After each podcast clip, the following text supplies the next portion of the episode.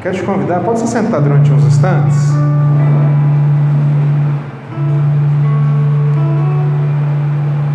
Esse é o momento que nós temos o privilégio, oportunidade de adorar o Senhor através dos nossos dízimos e das nossas ofertas.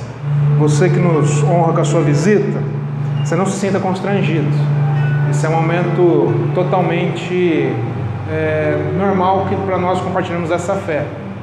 E eu queria a atenção de todos, todos, todo mundo mesmo, para esses momentos que nós vamos agora refletir, que nós vamos refletir em cima de Malaquias capítulo 3.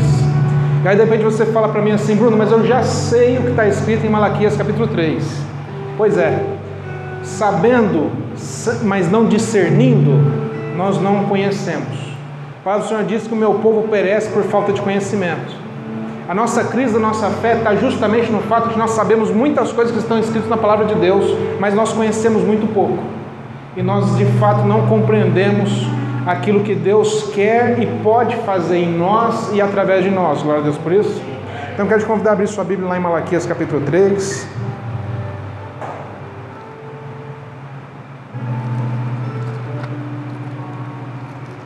Está antes do Evangelho segundo Mateus.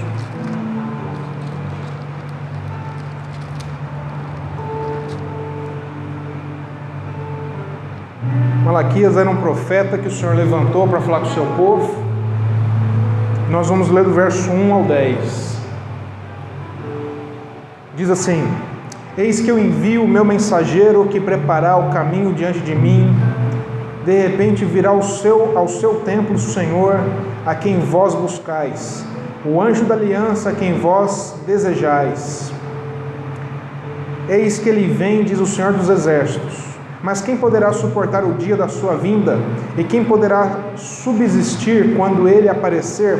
Porque ele é como fogo dos ourives e como a, a, a potassa dos lavandeiros. Assentar-se-á como derretedor e purificador de prata. Purificará os filhos de Levi e os refinará como ouro e como a prata.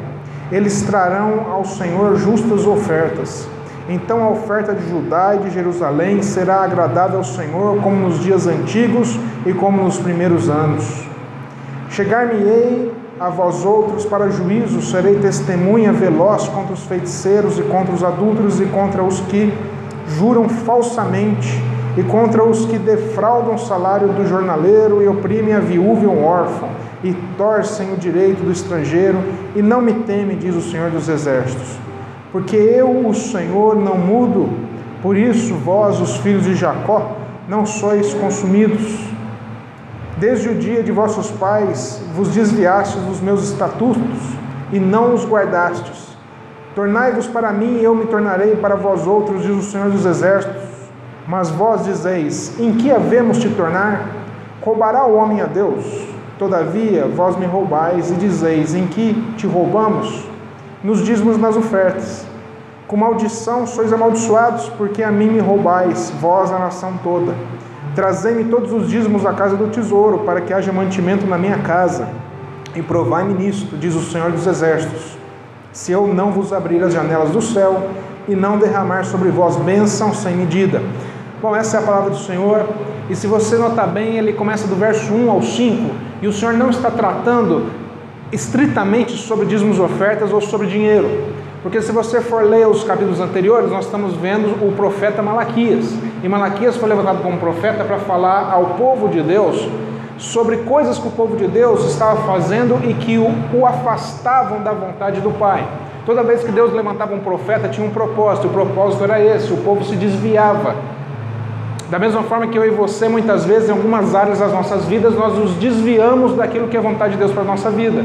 Então Deus levantava um profeta, levantou o profeta Malaquias para poder falar com o seu povo. E do verso 1 ao verso 5 ele não está falando sobre dinheiro. Mas aí, a partir do verso 10 em diante, o Senhor começa a abordar a área financeira da vida desse povo. Porque nós podemos estar vindo na igreja, cultuando ao Senhor, adorando ao Senhor, mas às vezes tem áreas dentro do nosso coração, áreas da nossa vida que ainda estão muito longe de serem alcançadas pelo Senhor, pelo poder de Deus. Muitas áreas das nossas vidas que nós temos receio, medo, dificuldade de entregar ao Senhor de maneira completa, integral e 100%, e deixar que Ele venha e trabalhe na nossa vida da mesma forma que muitas vezes nós ansiamos que Ele trabalhe naquela área que nós estamos precisando hoje.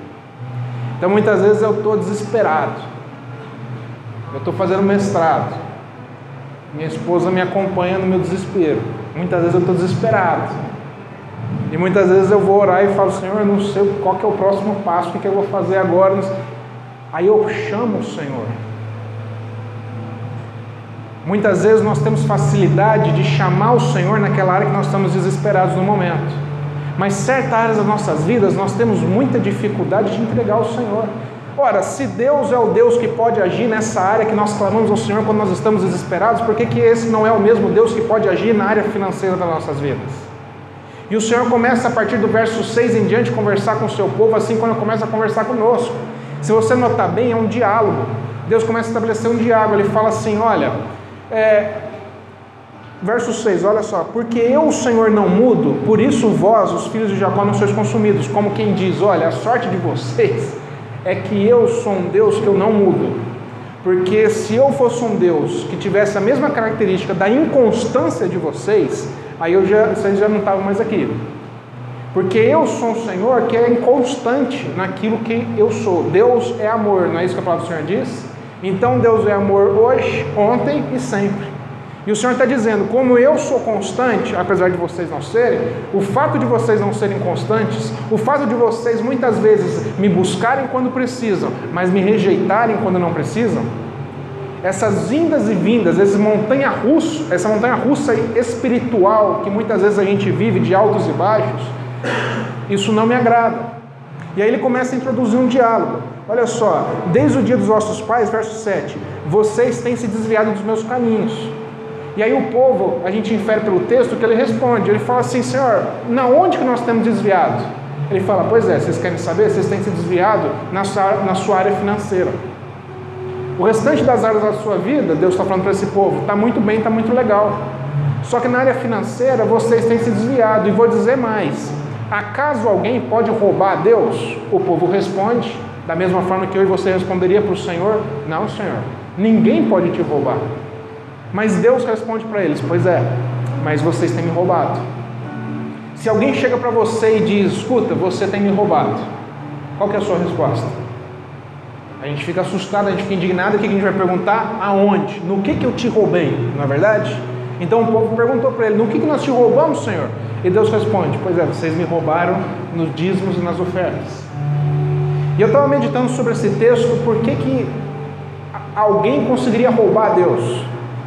Se você for lá em Ageu capítulo 2, o profeta Ageu é, escreve, relata a palavra que o Senhor diz das seguintes linhas: Meu é o ouro e a prata, assim diz o Senhor. Quem que é o dono de todo o ouro e a prata? Deus.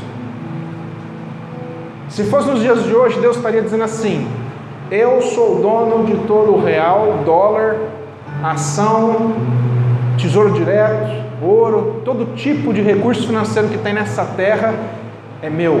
Eu sou o dono. Eu sou Deus Criador, criei todas as coisas, inclusive os recursos financeiros. O roubo pode ser é, é, é, descrito, pode ser é, entendido como o ato de me apropriar de uma propriedade que não é minha. Tudo bem até aqui? Roubar é eu me apropriar de algo, de uma propriedade que não, que não me pertence. E o Senhor está dizendo: vocês têm se apropriado de algo que não pertence a vocês. E o povo, como se diz, mas como assim? Eu não estou entendendo. Eu vou explicar melhor. Se meu é todo o ouro e a prata, se todo o recurso financeiro é meu e vocês se apropriam dele como se fosse de vocês, vocês estão me roubando. De forma que o ato de dizimar e ofertar, eu não estou dando nada ao Senhor, porque ele já é dele. Já pertence a Deus todo ouro e toda prata. Então eu só estou devolvendo. O dízimo e oferta é um ato devolutivo. Eu devolvo ao Senhor parte do que ele já me deu. Por que, que eu vou devolver? Ele está precisando do meu dízimo? Deus lá no trono dele precisa? Não, mas a casa dele precisa. É por isso que no verso 10 diz: Trazei todos os dízimos da casa do tesouro, vírgula, para que haja mantimento na minha casa. Irmãos, como pastor, eu posso te garantir: quando eu espirro, não sai nota de 100. Então nós precisamos pagar nossas contas, irmão. É mantimento na casa do Senhor, é com dinheiro. Da mesma forma que você paga suas contas na sua casa, é com dinheiro na casa do Senhor também. Então o Senhor diz: de tudo que eu tenho te dado, você vai trazer para mim o seu dízimo e também a sua oferta. De forma que a gente passe a entender que tudo aquilo que Deus tem nos confiado, todos os recursos que chegam na nossa mão, o salário que cai meu, Bruno, o salário que cai da Laira, que cai na nossa casa, sabe o que eu entendo com essa palavra? Ele não é meu. 100% do que entra na minha casa é de Deus. De forma que quando eu administro bem o meu lar e pago minhas contas tudo certinho estou administrando bem, eu estou servindo a Deus, eu estou honrando a Deus, porque Ele é o dono do ouro e da prata. Então Deus olha para mim e Ele fala assim: servo bom e fiel, mordomo fiel, nós temos que servir aquilo que o Senhor coloca nas nossas mãos como mordomos fiéis, que administram bem. A palavra do Senhor diz que aquele que administra bem um pouco, Deus vai colocando sobre muito, Deus vai acrescentando. Pensa bem, você é patrão, você tem um funcionário, o seu funcionário é excelente no pouco que ele faz. De acordo com as regras que gerem a, a esse mundo, esse pequeno funcionário não começa a ganhar uma promoção, ele não vira um encarregado, um supervisor, um gerente, ele vai crescendo? Pois é, com Deus é a mesma coisa. Ele olha para nós e vê que a gente entende que 100% do que ele, nós, ele tem nos dado, a gente entende que é dele, não é nosso. Eu, Bruno, não tenho um real, mas o Senhor traz para mim todo mês uma porção financeira que serve para abastecer minha casa e que serve para multiplicar isso de acordo com a vontade dele. Então eu trago por gratidão e por consciência, devolvo para ele 10%, eu trago o dízimo e as ofertas. Não é uma obrigação, meu irmão. É um mandamento. Mas ninguém vai deixar de, de, de, viver alguma coisa em Deus porque não traz. Fique tranquilo. Quando a palavra do Senhor diz assim, com maldição sois amaldiçoados, muitos pastores pegam essa palavra e traz um peso sobre a gente, dizendo assim: ó, se você não dizimar, tu vai ser amaldiçoado. Deixa eu te falar uma coisa, meu querido. Se Deus é amor, cabe algum pensamento nosso de que Ele está em algum momento trabalhando para fazer algum, trazer alguma maldição para nossas vidas? Pensa no seguinte, eu falei isso domingo passado, num grande guarda-chuva. Esse guarda-chuva representa a graça de Deus sobre nossas vidas, a vontade do Pai, a mão dele sobre nós. A vontade de Deus é boa, perfeita e agradável.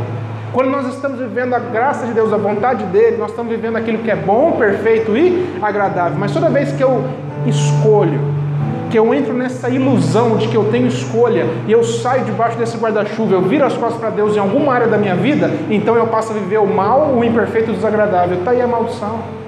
Não é Deus que vem nos amaldiçoar, a maior maldição é nós vivermos a nossa vida ou alguma área da nossa vida do jeito que a gente acha que vai dar certo virando as costas para Deus.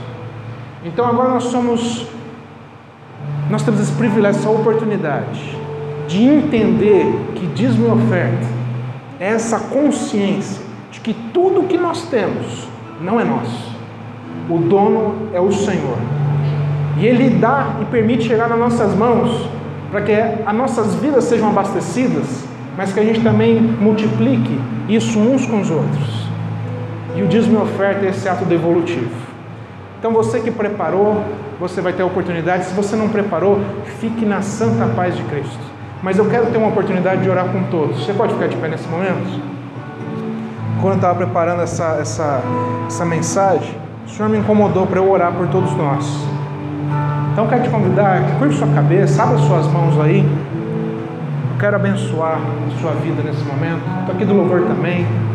Deus, no nome de Cristo Jesus, Pai, eu quero apresentar a tua igreja, Pai. Quero apresentar as nossas vidas. Pai, não tem nada melhor do que nós sermos transformados. Transformados pelo poder da tua palavra, ao ponto que a gente passa a entender o que ela diz e saia desse engano, Pai. Deus, eu quero apresentar a vida de cada um dos seus filhos, a vida financeira nesse momento. Eu quero pedir a tua graça, eu quero pedir a tua bênção, a tua prosperidade. Eu profetizo aqui que no nome de Cristo Jesus, o ano de 2020 vai ser um ano abençoado, um ano com a tua provisão, um ano com o teu cuidado. Livra-nos do mal, livra-nos do, do, do engano, Pai. Que a gente possa administrar bem os recursos financeiros que o Senhor tem confiado nas nossas mãos, porque tudo é do Senhor. Que o Senhor possa olhar para nós e enxergar em nós mordomos fiéis que administram bem aquilo que o Senhor tem colocado para nós.